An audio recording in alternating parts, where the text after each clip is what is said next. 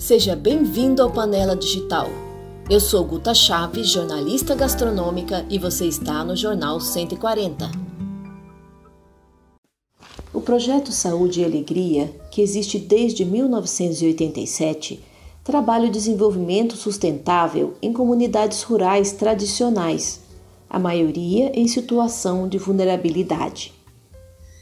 Eu vou conversar agora com Eugênio Scanavino, líder do projeto Saúde e Alegria, PSA, que vai contar um pouco sobre essa iniciativa que apoia mais de 30 mil pessoas. Oi, Eugênio, tudo bem? Olá, pessoal. É um, olha, é um grande prazer, viu, estar tá aqui, essa oportunidade, é uma honra. E eu estou aqui no meio da Amazônia, o Terra do Chão, onde a gente mora, né? Trabalho aqui no Tapajós. A internet não é boa, é meio ruim. Eu estou aqui na beira de um lago também, em cima de uma canoa, falar a verdade. Então, uh, me desculpe aí se der algum problema aí de áudio, alguma coisa assim, mas a Amazônia é assim. Vamos que vamos. Eugênio, fale um pouco sobre o propósito do projeto e como ele empodera as comunidades, como ele se torna um instrumento de transformação social. Quais ações e atividades que são realizadas voltadas à gastronomia? Bom, nós somos uma ONG, né, uma organização da sociedade civil. Estamos aqui há 30 anos trabalhando na bacia do Rio Tapajós, né, com comunidades é, excluídas, isoladas e tradicionais povos da floresta, sejam indígenas, ribeirinhos, quilombolas, né?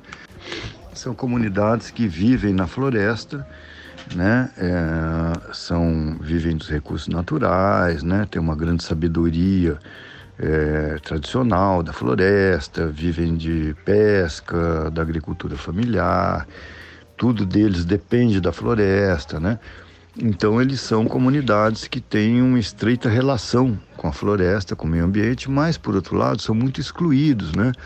De, são isolados de todo o serviço, comunicação, é, distâncias, uh, saúde e todos os serviços uh, públicos, eles estão numa situação de bastante exclusão.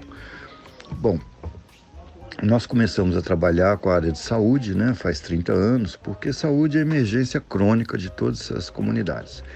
As pessoas morrem porque morrem de diarreia, doenças muito simples, né, que vão se agravando por falta de assistência é, a maior mortalidade sempre é a diarreia infantil, porque tomam água do, do rio direto, né, que não tem saneamento, então as cidades grandes jogam esgoto na água, eles bebem lá na comunidade e aí acabam morrendo de desidratação e doenças muito simples, né, por falta de assistência. Então, o nosso trabalho foi inicialmente, né, é, trabalhar com a saúde. Eu sou médico, vim para cá já procurando fazer um trabalho de saúde, né, é, com comunidades para construir um programa de saúde, não uma coisa de doença, né, como a gente faz nos hospitais, né, embora seja muito importante, é quase enxugar gelo, né, se você não for à comunidade, não conseguir ali resolver todos os condicionantes e determinantes daquela situação,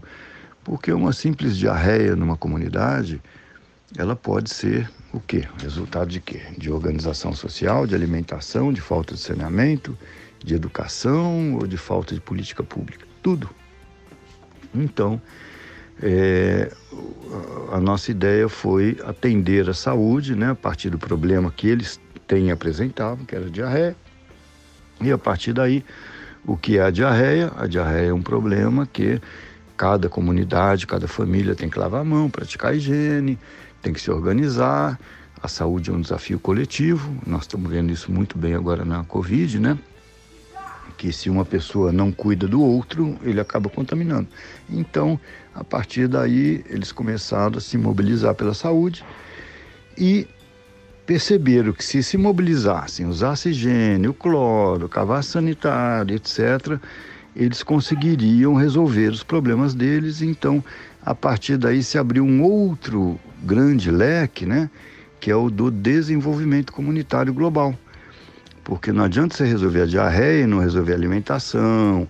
É, aqui tem muita desnutrição, né, na área da, na época da cheia, porque a água entra, as pessoas não conseguem pescar. Tem estresse hídrico, né, porque as pessoas têm água, um monte de água, imagina na Amazônia, mas não tem água potável, né, de qualidade. É, tem fome, sim, porque a farinha, que é a base da alimentação, a pessoa come farinha, come farinha, mas é só carboidrato.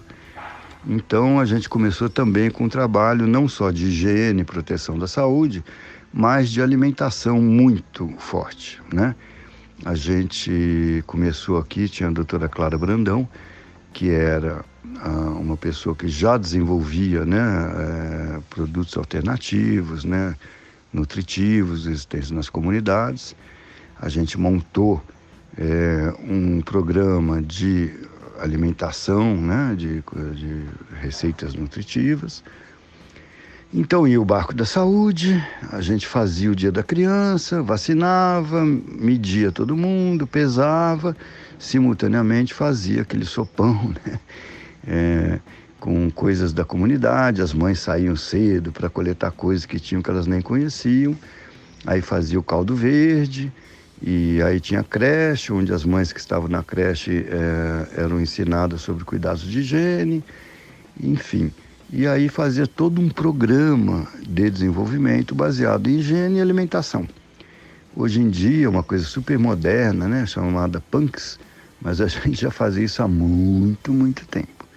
E provávamos, media, né? Isso acabava com a desnutrição as mulheres ficavam felizes demais de ir para o mato e descobrir coisas que elas podiam comer na época da fome que elas não sabiam, né? Tipo, sei lá, coração da bananeira, a entrecasca da, da, da mandioca, da macaxeira, a folha da macaxeira moída e muitas outras coisas, né? Então, começou um grande programa de saúde, saúde é uma coisa maior, mais coletiva, e a partir daí, quando a gente conseguiu resolver as emergências de saúde, passaram a ter outras prioridades, né? Não só segurança alimentar do ponto de vista de acabar com a fome na hora da fome, mas também de produzir alimento. Então começamos a trabalhar com é, consórcios de culturas, agrofloresta, é, produção de alimentos, né? aumentar a produtividade, porque a mão de obra é muito é, baixa, é, é muito, é, sem tecnologia, né, aquela coisa tradicional, gasta-se muito mão de obra, muitas horas de trabalho para um rendimento pouco. A saca da farinha, que é o maior produto, é baixíssima, não gera renda. Então a gente começou a aplicar tecnologia, né, consociar arroz, milho, feijão, depois frutíferas, é, ou seja, replantar alimentos né, que gerem lucro uh, aumentar a produtividade, com isso liberar a mão de obra né, para outras coisas. O que eu quero dizer, né, uh, nós estamos falando de alimentação, é que se, a, a, se você consegue resolver a urgência alimentar de uma comunidade, ela libera a mão de obra e a cabeça dela, né, para outras prioridades, para educação, para organização, para defender seu território não só a urgência alimentar, mas como a saúde, né? Ninguém vai para uma reunião com dor de dente, com diarreia. Então, na hora que você resolve a questão da saúde básica, né? acesso à água e urgência alimentar, você liberta a comunidade para que ela possa ser protagonista, eh, cidadã e, e, e determinante do seu próprio futuro. Aí basta você começar a ver as potencialidades de cada pessoa, Ninguém vai trazer um, um modelo de desenvolvimento externo, né, para impor. É, a gente aqui está no, no, no, meio termo, né? Então a gente tem um monte de patrocinadores, colaboradores, um monte de gringos, chegam com ideias maravilhosas. Aí vai aplicar na comunidade, não dá certo. A comunidade também tem um monte de demandas e tal, e não tem a tecnologia. Então nós fazemos o quê? A gente traz a, a tecnologia externa faz um programa participativo de desenvolvimento comunitário, eles adaptam né, a, a, sabedoria deles com as tecnologias externas e a gente vai criando uma terceira via sustentável. Então, quando a gente fala em desenvolvimento sustentável, nós estamos falando em desenvolvimento com participação, com a, a aplicação, disponibilização de tecnologias modernas, adaptação disso e desenvolvimento de tecnologias sociais adaptáveis que possam ser apropriadas pelas próprias comunidades e eles seguirem seu caminho. Então você empodera uma comunidade não criando dependência, mas dando é, instrumentos para que eles mesmos possam se desenvolver e achar os seus caminhos, compreenderem o nosso mundo, né? Porque eles também são um pouco isolados, né? De comunicação.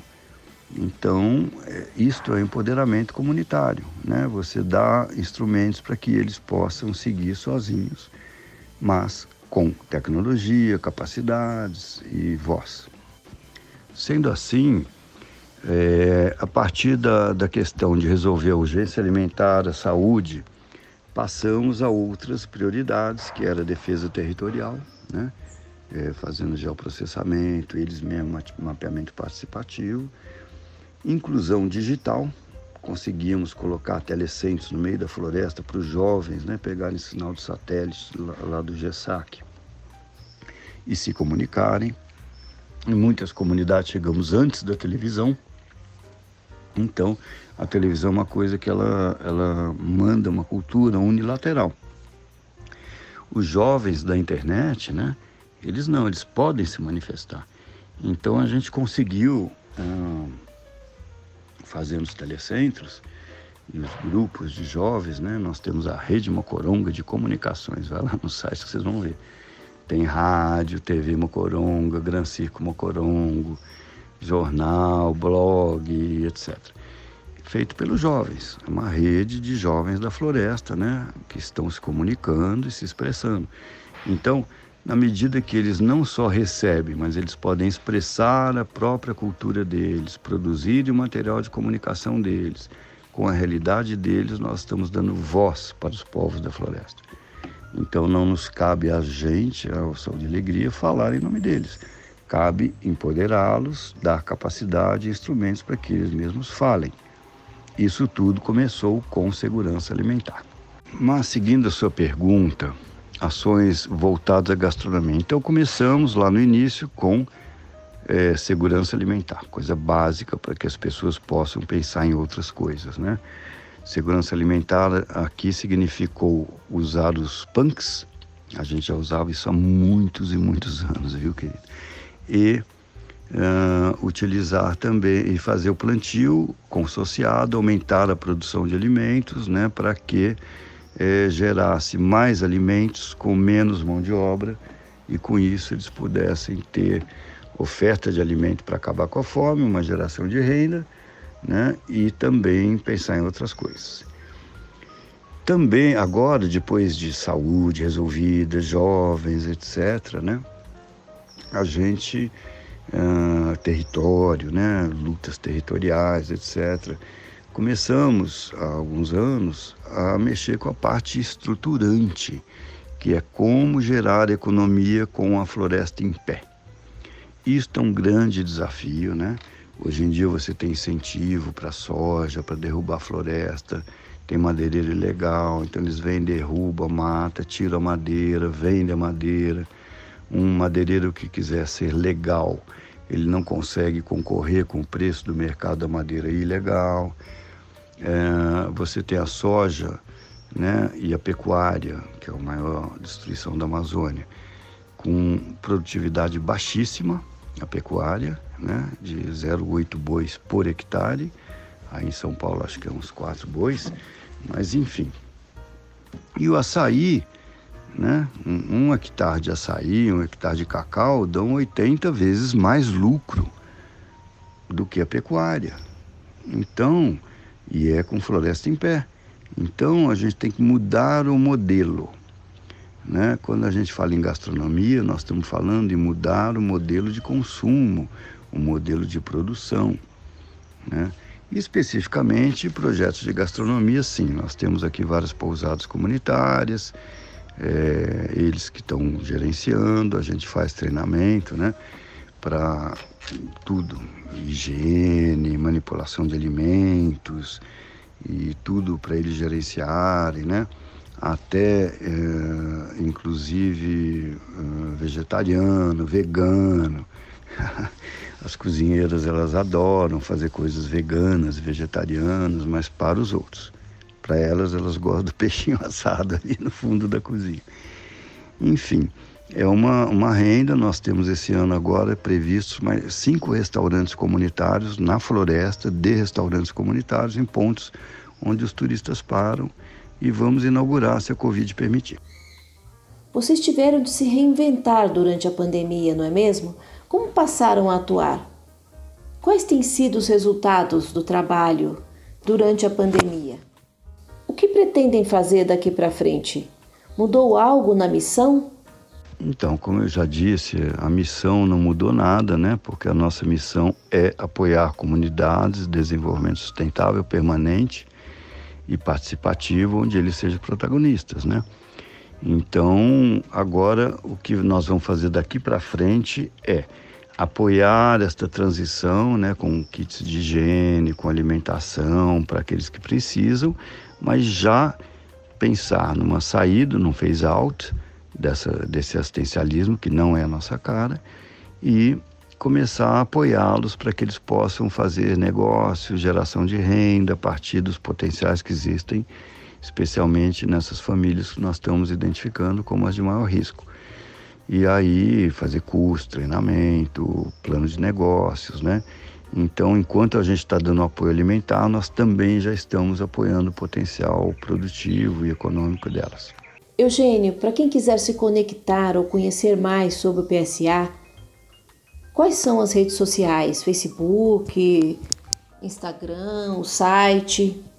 Vocês podem acompanhar então o trabalho nosso pelo site www.saudeealegria.org.br, campanha com saúde e alegria sem corona. Lá tá tudo, as entregas, quem apoia, o que precisa, conta doação. Mas o importante é que a gente está junto aí. Eugênio, muito obrigada pela sua participação. Que seu projeto sirva de exemplo e se multiplique na região da Amazônia, que tanto está precisando dessas iniciativas. Então, mais uma vez, muito obrigado, viu, queridos? É, a gente está aqui trabalhando como a gente pode e fazendo o que pode, e a gente precisa realmente do apoio de todos, né? Porque nessa hora é todo mundo junto, é muito maior do que um só. E... Obrigada. Muito obrigado, viu? E eu agradeço muito essa oportunidade. Obrigada por participar do Panela Digital dessa semana. Para ajudar em nosso propósito, curta e compartilhe.